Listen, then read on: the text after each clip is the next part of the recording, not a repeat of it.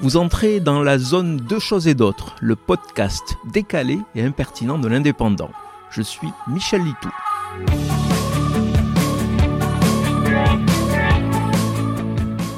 Ce week-end, le journal Le Parisien a révélé que les chaînes de la télévision publique en France allaient diffuser tous les jours cet hiver une météo de l'électricité.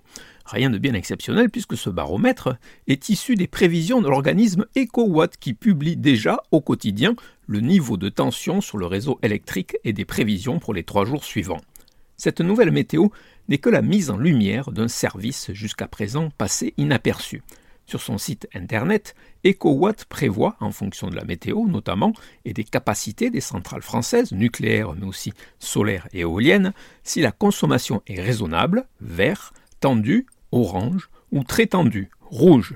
Et quand c'est rouge, le verdict est simple. Je cite Coupure inévitable si nous ne baissons pas notre consommation. Les plus fans de nouvelles technologies peuvent même s'inscrire à l'alerte vigilance coupure. Si un blackout se profile à l'horizon, vous recevrez un SMS d'information. Une technologie ultra moderne qui aura pour conséquence qu'on ressortira en prévention bougies et allumettes pour s'éclairer et bûches de bois pour se chauffer. Le progrès à reculons en quelque sorte. Se pose aussi un autre problème. Quand sera diffusée cette météo de l'électricité?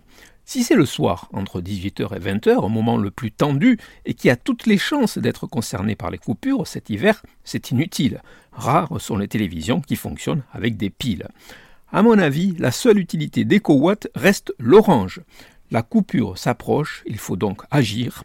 Arrêtez de regarder les âneries d'Anouna et les raviolis du soir seront dégustés froids. Vous venez d'écouter Deux choses et d'autres. Je suis Michel Litou. Si ce podcast vous a plu, retrouvez ma chronique tous les jours dans l'Indépendant. À demain!